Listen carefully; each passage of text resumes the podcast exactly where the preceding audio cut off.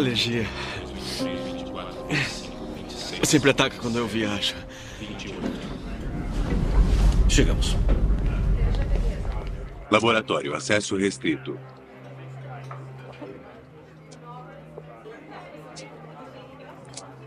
Que que é isso? Certo, Danny. Bem-vindo ao Ah, povo. oi. E por que os militares estão tão interessados em peças egípcias de 5 mil anos? Meu relatório diz 10 mil. Esse papo de 10 mil anos é ilusão. A cultura egípcia não existia Nós até... sabemos. Mas achamos algo muito, muito mais interessante. Com licença. Essa informação tornou-se confidencial. A produção deste vídeo só foi possível graças ao patrocínio dos membros do canal e da Ofertazo Max, o lugar onde você encontra as maiores ofertas e cupons das empresas que você já conhece e confia, todas em um mesmo lugar atualizado em tempo real. Acesse ofertazo.com.br.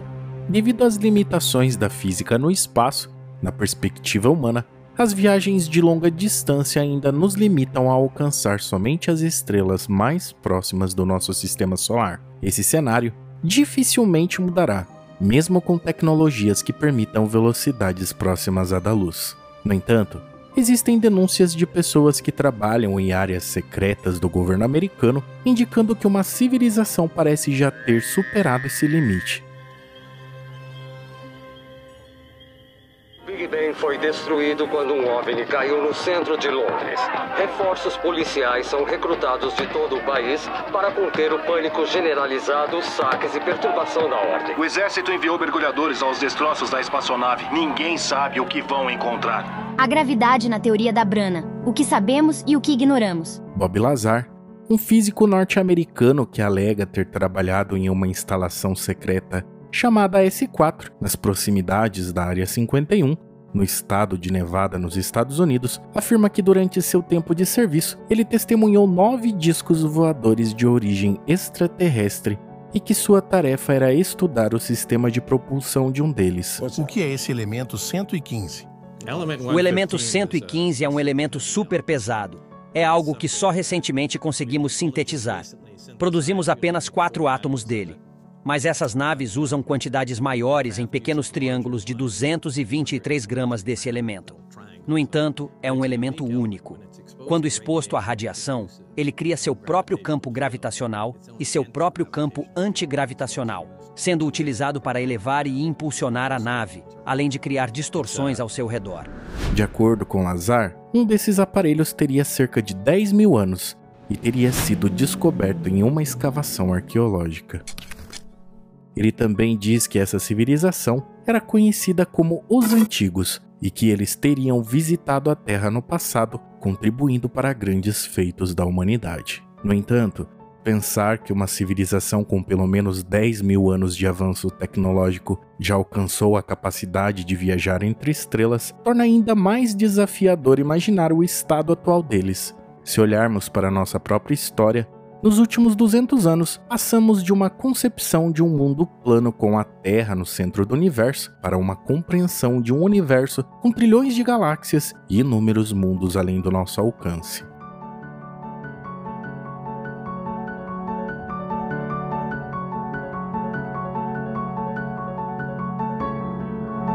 Baseando-nos em nossa própria trajetória, é evidente que se tais civilizações realmente existirem, elas atingiram um nível notável da evolução tecnológica em relação ao momento atual. De acordo com Bob Lazar, os antigos não seriam a única civilização a visitar a Terra, e algumas delas continuam fazendo isso até hoje. Portanto, a pergunta que surge é qual o abismo que separa o conhecimento científico humano e o conhecimento científico desses seres. I wonder if Eu me pergunto se, de fato, o intelecto humano é suficiente para realmente decodificar todas as operações deste universo em que vivemos. Será que somos tão primitivos em comparação a eles? Quando observamos a atualidade, percebemos que o nosso conhecimento sobre o universo ainda é incompleto, embora já possamos explicar muitos fenômenos. No entanto, a limitação desse conhecimento nos impede de entender todas as particularidades do universo em que vivemos. Mistérios como a matéria escura, a energia escura e até mesmo a gravidade persistem sem uma explicação definitiva. A gravidade, por exemplo, embora uma força onipresente em nossas vidas, ainda tem sua origem e volta em um grande mistério. Sabemos como ela funciona e como age, mas a fonte de onde ela vem ainda permanecem desconhecidas. Alguns pesquisadores defendem a teoria de que a gravidade é uma consequência das interações em dimensões adicionais às quatro que conhecemos, e eles a chamam de Brana. Essa teoria se baseia na ideia de que o nosso universo é uma superfície bidimensional, chamada de Brana. Ela estaria inserida em um espaço multidimensional chamado de bulk, e nela as forças fundamentais, como o eletromagnetismo e a força nuclear, estariam restritas à Brana, enquanto a gravidade se propagaria pelo bulk, onde se encontram outras dimensões. Isso poderia explicar por que a gravidade é tão mais fraca em comparação com as outras forças, uma vez que ela se diluiria nas dimensões extras.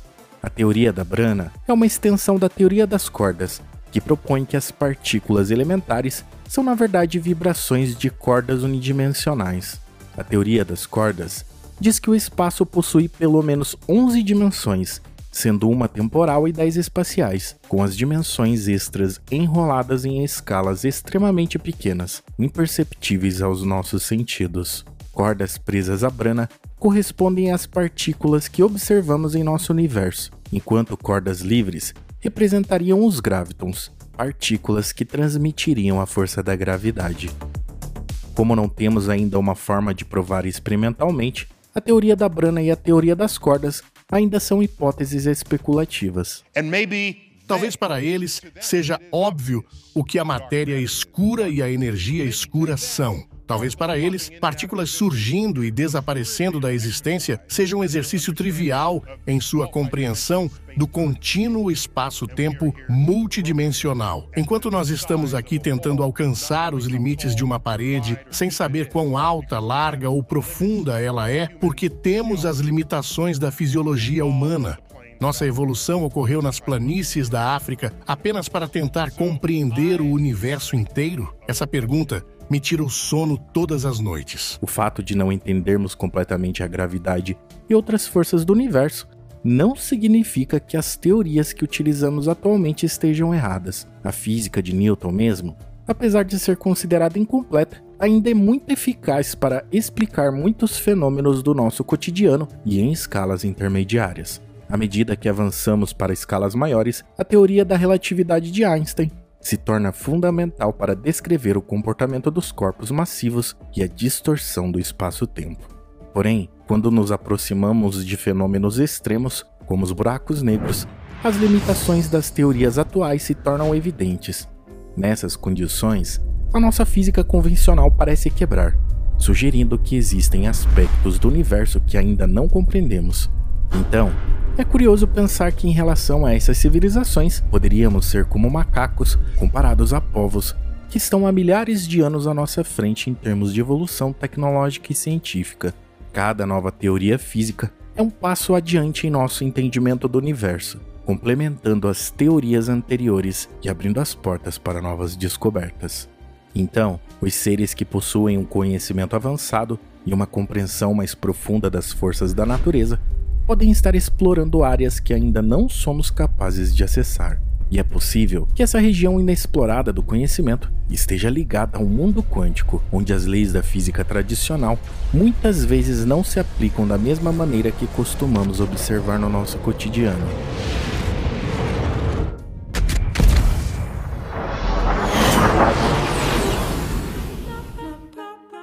O universo de paradoxos e mistérios no mundo quântico. O mundo quântico é como um universo estranho e misterioso, onde as regras da física são muito diferentes. Em coisas muito, muito pequenas, acontecem coisas muito estranhas que são difíceis de entender com o nosso jeito normal de ver a realidade. Um dos conceitos mais intrigantes da mecânica quântica é algo chamado dualidade onda-partícula. Isso significa que as coisas muito pequenas, como elétrons, podem se comportar de duas maneiras diferentes. Às vezes, elas agem como partículas, coisas sólidas com uma localização específica, e outras vezes agem como ondas como ondulações na água. Isso é estranho porque no nosso dia a dia as coisas geralmente só se comportam de uma maneira. Além disso, essas partículas quânticas podem estar em diferentes estados ao mesmo tempo. até que alguém as observe. E isso é chamado de princípio da superposição. Outra coisa maluca é o entrelaçamento quântico, onde duas partículas podem estar de alguma forma conectadas de um jeito especial. Se você mexer em uma delas, a outra muda instantaneamente, mesmo que estejam muito longe uma da outra. E até Albert Einstein não gostava muito dessas ideias, porque achava que o mundo quântico era muito imprevisível e incerto, o que ia contra algumas ideias importantes na física que ele mesmo desenvolveu, que ele chamava de ação fantasmagórica à distância. Para ele, essa ideia soava como algo absurdo, porque implicava que informações poderiam ser transmitidas mais rápido do que a luz, o que ia contra uma regra importante da física, a velocidade da luz, que ele mesmo havia formulado com a teoria da relatividade. Ele argumentava que a mecânica quântica não era completa e que deveria existir uma teoria mais profunda para explicar o entrelaçamento de forma mais lógica. No entanto, evidências de experimentos mostraram que Einstein estava errado e o entrelaçamento quântico é uma característica básica da natureza. Isso desafia a ideia de que nada pode viajar mais rápido do que a luz, uma das regras fundamentais do universo. equação diferencial homogênea. Resolvam.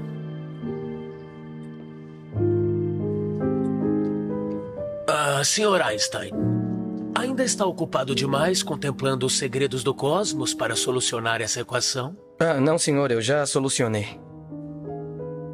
De maneira surpreendente, a teoria quântica que ele não gostava acabou se encaixando de forma notável em sua própria teoria da relatividade. E desde então, muitos cientistas e pensadores renomados têm se dedicado à interpretação das implicações da física quântica na nossa realidade, com muitas dessas ideias sendo compartilhadas em livros conhecidos, entre eles O Universo numa Casca de Nós, de Stephen Hawking, O Gato de Schrödinger, de John Gribben, Uma Breve História do Tempo, de Stephen Hawking, O Tecido do Cosmos, de Brian Greene e O Fim da Física, de David Lindley. A ideia de que o mundo quântico poderia conter portas para outros mundos ou dimensões é uma especulação curiosa e que alguns consideram como uma possível explicação para o contato de civilizações avançadas conosco. A teoria dos antigos astronautas. Uma visão alternativa sobre a origem e a influência dos extraterrestres na história humana. A teoria dos antigos astronautas é uma ideia polêmica que diz que seres de outros planetas visitaram a Terra no passado e nessas visitas tiveram contato com as pessoas das civilizações antigas. De acordo com essa teoria, esses seres desempenharam um papel importante na formação da cultura humana, compartilhando conhecimento avançado e influenciando eventos religiosos e históricos. Essa teoria sugere que coisas sobrenaturais, descritas em textos religiosos, como a Bíblia, podem na verdade ser explicadas por tecnologias alienígenas. Apenas para o nosso público que está ouvindo, George lançou uma bomba. Foi mencionado no livro. Então o público está apenas ouvindo. Vou ler algo do início do capítulo 9. Na conclusão de uma reunião de 2011 no prédio do Capitólio com um senador dos Estados Unidos e um subsecretário de agência chamado Latsky, dos autores do livro, apenas um estava presente e fez uma pergunta. Mas a coisa fica interessante aqui. Ele afirmou, dirigindo-se a você, Dr. Latsky, que os Estados Unidos estavam em posse de uma nave de origem desconhecida e tinham obtido com sucesso acesso ao seu interior. Essa nave tinha uma configuração aerodinâmica adequada para voo, mas não tinha entradas de ar, saídas, asas ou superfícies de controle. Na verdade, parecia não ter um motor, tanques de combustível ou combustível. Agora, a próxima parte, que vou ler em um minuto, permite afirmar oficialmente que o governo dos Estados Unidos possui uma nave de origem desconhecida em sua posse e que você pôde acessar o seu interior. Isso está correto? A redação que você leu está correta. Você está indo além das palavras. Não, não estou. Estou apenas perguntando. Essa reunião aconteceu e é verdade? É verdade. Você está nos dizendo que nos contou isso porque estava autorizado a nos dizer que nosso governo tem um OVNI em sua posse e conseguiu acessar o seu interior.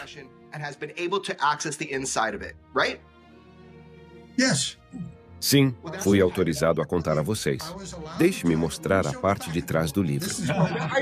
Eu sei, eu sei, aguente aí. George, traduza. Tudo bem, vamos tentar outra pergunta. Como sabemos que é uma nave e não um peso de porta? Nós a acessamos. Ela não tem motor, não tem asas, não tem combustível. Não sabemos se ela se move. Como sabemos se é uma nave ou apenas uma pedra?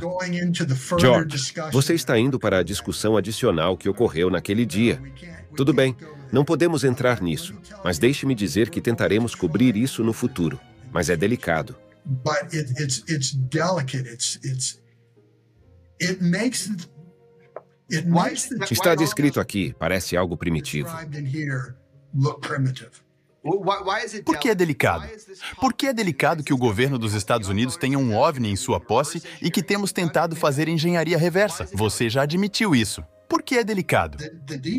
Os detalhes. Eu sou da velha guarda, então não vou usar o termo adversário ou concorrente para descrever. Estamos, talvez não cercados, mas espero, não tanto por nossos inimigos. E pode ter certeza de que eles estão ouvindo este programa agora.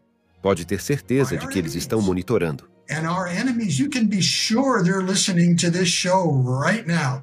You can be sure that they were monitoring.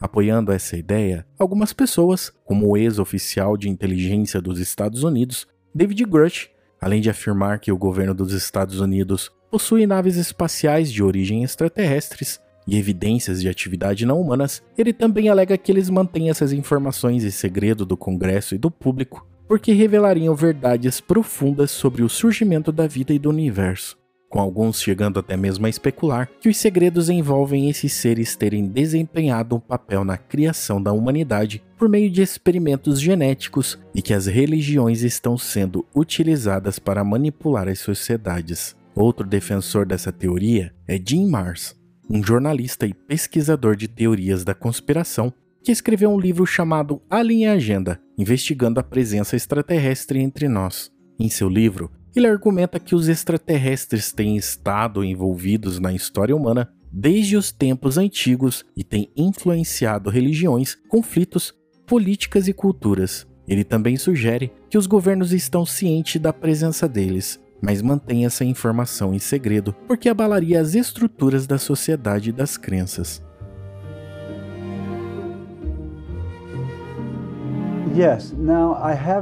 Sim.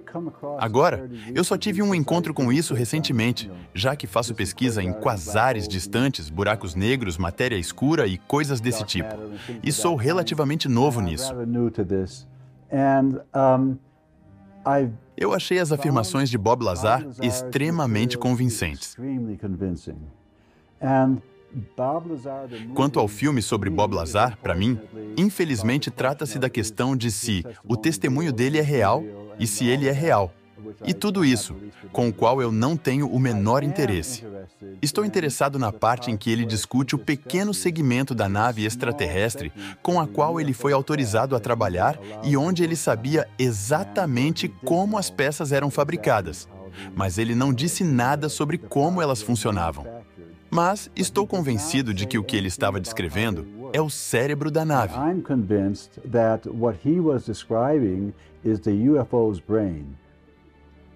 Now, nas minhas palestras, eu discuto o quão difícil é para a física aceitar a propagação instantânea de informações pelo universo, superando a velocidade da luz, que agora é medida como mais de 100 mil vezes a velocidade da luz, que é a velocidade quântica e pode ser considerada praticamente instantânea.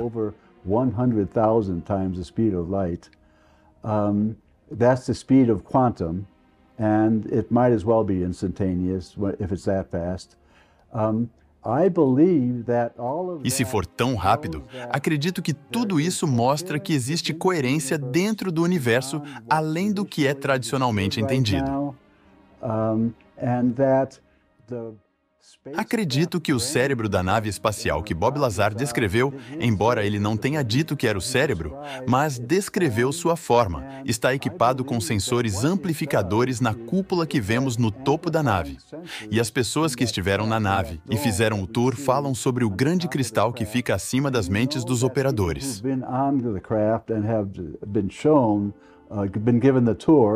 talk about the big crystal that's above the brains, uh, the minds of the operators. If you look at Bob's sketch, you realize Se você olhar o esboço de Bob, perceberá que o cristal está no foco ou no centro dos detectores.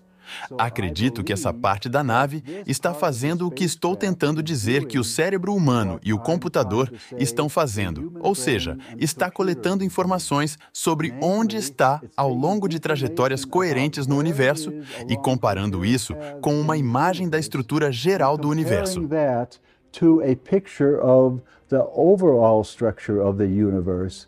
And that E isso informa a nave se ela está se aproximando do seu destino, que está nas mentes dos operadores abaixo do prisma. Então, eu acredito que essa é a função básica da embarcação, no que chamamos de modo interestelar. Há também outro modo para a nave, que é novamente descrito em detalhes por Suzy Hansen, que foi ensinada a operar a nave. Ela descreve a operação como uma folha caindo e o movimento da nave e todas essas coisas. E acredito que esse é um modo diferente de operação da nave para viagens locais. Local travel. Uh, lo for local travel, that's right. For the, it's, it's what we call the pickup. Uh, para a pergunta final, você está falando sobre Lazar e os ocupantes. Quem quer que sejam os pilotos, eles são um componente necessário para o funcionamento dessa coisa. Então, se tentarmos duplicar isso, teremos dificuldades, eu acredito. Acho que você está certo sobre isso, mas acredito que existam algumas soluções relativamente simples. Como não estou no negócio de operar e fabricar as naves, não explorei isso em profundidade, mas acredito que existam algumas soluções simples. Mas se esses seres vivem em dimensões diferentes das que conhecemos, por que eles estariam tão preocupados em fazer a humanidade ir para um caminho específico? A resposta pode estar em uma das descobertas mais recentes e poderosas na história da humanidade: as armas, nucleares. a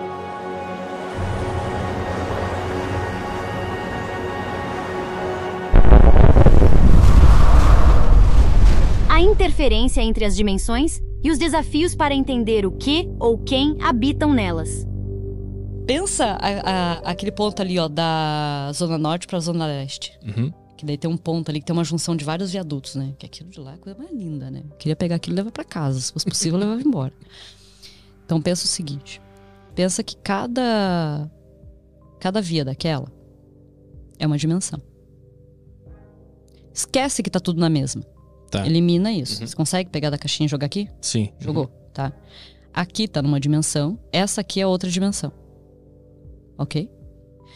Se você estiver passando por aqui, você não. O teu carro, aqui, você dentro do carro, você não consegue ver o carro que tá vindo nada daqui? Sim. Uhum. Mas você tá em pistas diferentes. Uhum. É exatamente a mesma coisa. E como é que ele consegue interferir numa outra dimensão? Joga um copinho de xixi de um carro pro outro pra você ver se não interfere no carro que cai embaixo. Mas não é muito simples? Mas é simples. Hoje, uma das ideias que mais se aproxima de explicar essas dimensões está na teoria das cordas. Alguns físicos especulam que essas dimensões extras podem abrigar outros universos, separados do nosso por uma pequena distância. Portanto, ações realizadas em nosso universo podem ter efeitos nessas dimensões extras, o que poderia explicar o porquê estaríamos sendo monitorados quando o assunto são armas nucleares. No passado, Carl Sagan explicou de forma simples a ideia de interação com outras dimensões, deixando claro que essas dimensões podem desafiar nossa compreensão.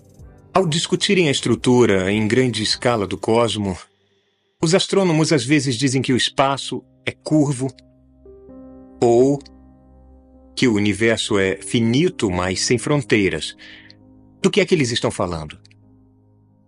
Vamos imaginar que somos perfeitamente planos, eu digo absolutamente planos, e que vivemos, muito apropriadamente, na Planolândia, uma terra projetada e batizada por Edwin Abbott, um estudante shakespeariano que viveu na Inglaterra vitoriana. Todo mundo na Planolândia é, é claro, excepcionalmente plano. Nós temos quadrados, círculos, triângulos, nós todos corremos por aí e podemos entrar em nossas casas e fazer nossas coisas planas. Bom, nós temos largura e comprimento, mas não temos altura alguma. Estas figuras recortadas têm uma altura mínima, mas vamos ignorar isso. Vamos imaginar que são absolutamente planas.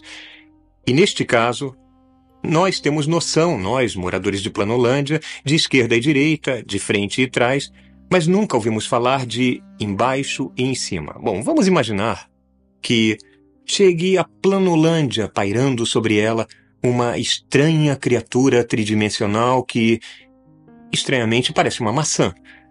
E essa criatura tridimensional vê um quadrado atraente e de boa aparência, o vê entrar em sua residência e resolve, em um gesto de amizade interdimensional, dizer olá. Olá, diz a criatura tridimensional. Como vai? Eu sou um visitante da terceira dimensão. Bom, coitado do quadrado, olha em volta, em sua casa fechada, não vê ninguém e, além disso, testemunhou uma saudação vinda de seu interior, uma voz de dentro. Ele com certeza está ficando preocupado com sua sanidade. A criatura tridimensional está infeliz por ser considerada uma aberração psicológica. E então ele decide entrar de uma vez por todas em Planolândia. Bom, uma criatura tridimensional existe em Planolândia apenas parcialmente. Só um plano, um corte transversal dele pode ser observado.